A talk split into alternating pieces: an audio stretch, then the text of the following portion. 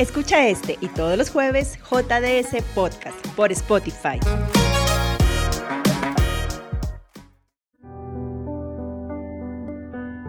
Era miércoles, 8 de la mañana.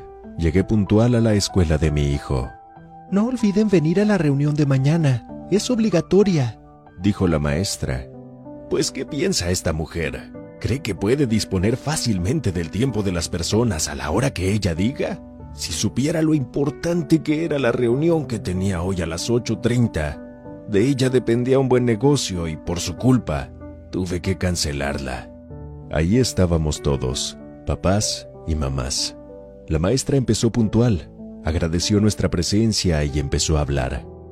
No recuerdo qué dijo, mi mente vagaba pensando cómo resolver ese negocio tan importante. Ya me imaginaba comprando esa nueva televisión y comprando un nuevo auto con el dinero que recibiría. ¿José Rodríguez? Escuché a lo lejos. ¿No está el papá de José Rodríguez? Dijo la maestra. Sí, aquí estoy. Contesté pasando al frente a recibir la boleta de mi hijo. Regresé a mi lugar y al verla solo pensé, ¿para esto vine? ¿Qué es esto? La boleta estaba llena de seis y siete. Guardé las calificaciones inmediatamente, escondiéndola para que ninguna persona viera las porquerías de calificaciones que había obtenido mi hijo. De regreso a casa mi coraje aumentaba cada vez que pensaba, pero si le doy todo, nada le falta, ahora sí le va a ir muy mal. Llegué, entré a la casa, azoté la puerta y dije, José, ven acá.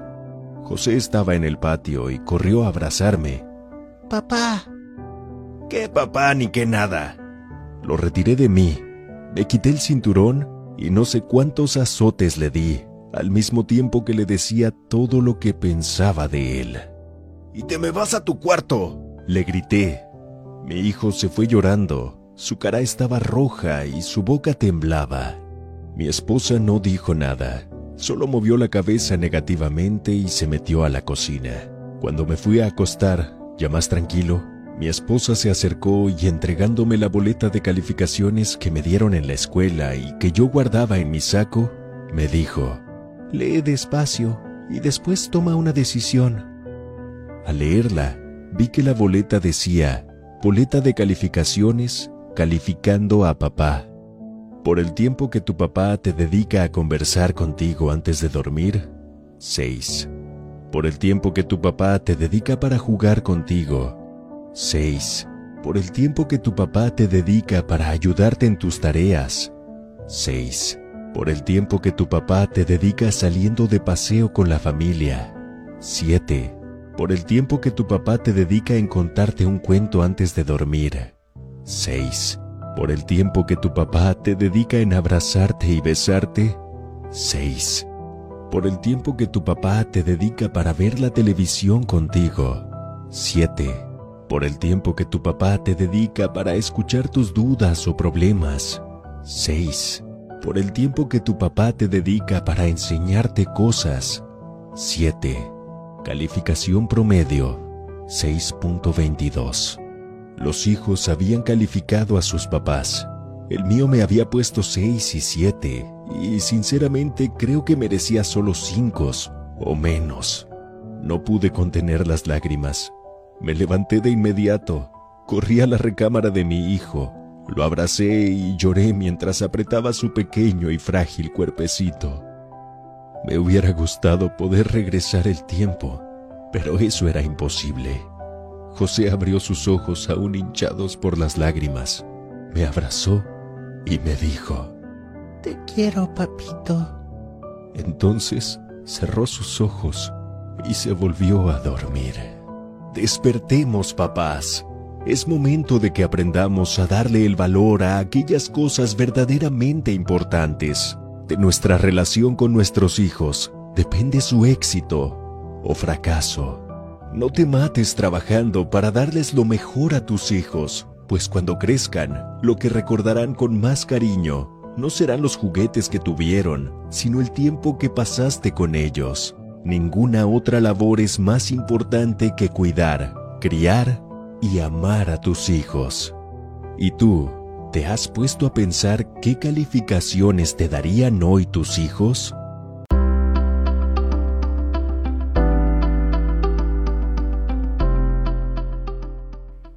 ¿Qué tal esta historia, familias?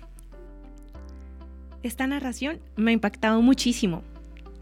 Lejos de generar culpas o señalamientos, se trata de revisar constantemente los vínculos que estamos formando con nuestros hijos e hijas. Aquí, en esta oportunidad, era el hijo calificando al papá. Si por el contrario, son ellos los que se equivocan, ¿qué hacemos? ¿Cómo reaccionamos? Quizá en este punto muchos de nosotros tenemos claro que golpear físicamente no está bien, además porque es un delito. Quizá otros aún ejercen esta práctica, porque la creencia limitante frente al error es que debe ser castigado, o si no, ¿cómo aprenden? Sin embargo, hoy deseo compartirles cuáles son esos impactos negativos y nocivos para nuestros hijos cuando los lastimamos físicamente y emocionalmente. Y hago énfasis en esta última, porque las alternativas a no pegar se han convertido, por ejemplo, en chantajear, humillar, excluir, retirar la mirada, incluso el amor, viéndolo como si tuviésemos que ganarlo o comprarlo, a costa de lo que sea. Eliminar el castigo no significa dejar que los niños hagan lo que les apetezca. Jane Nelson. Es comprender que en muchas oportunidades esos castigos terminan por generar lo que reconocemos como las cuatro R's en disciplina positiva. Rebeldía, revancha, resentimiento y retraimiento. Ninguna de esas consecuencias nos llevan a educar verdaderamente en las habilidades que se necesitan desarrollar. Se tornan más rebeldes intensificando el mal comportamiento. Algunos buscan vengarse por lo que les han hecho. Desconexión emocional por el resentimiento, nada grato sentir esto y se alimenta un sentimiento de injusticia. El retraimiento es de las más complejas es silenciosa, reduce al igual que las demás R's la autoestima y como sabemos ese es el motor que te hace sentir que eres capaz, es la valía que tenemos de nosotros mismos. Sin ella, ¿cómo los niños pueden frenar agresiones de otros compañeros? Cuando los ven naturales en casa. Hoy día vemos chiquitos y jóvenes ofreciendo dinero o cosas materiales a cambio de no quedarse solos, por ejemplo. Vemos noviazgos que se vienen tornando en violencia y chantajes. ¿De dónde pueden provenir? De cuando de pronto les decíamos más pequeños o les acostumbramos a decir que si se comen toda la comida, les damos, les regalamos, les cambiamos, los amamos, etcétera, etcétera.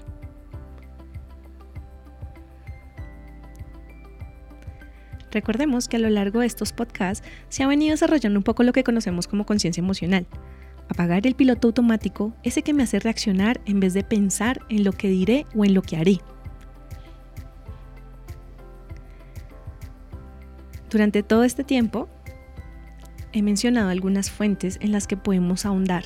Los invito a que no nos quedemos con el sinsabor de la culpa, esa que nos paraliza, o ese miedo a equivocarnos con nuestros hijos consulta, infórmate. Ese tiempo que inviertes en este momento para la crianza y educación de tus hijos son los frutos que ellos podrán cosechar en la adultez, con una adultez más plena, más tranquila, con salud mental. Me despido hoy con esta frase que escribí hace algún tiempo. Los límites respetuosos son muestras de amor. Educar con buenos tratos no significa permisividad. Liliana Echeverry. Hasta pronto.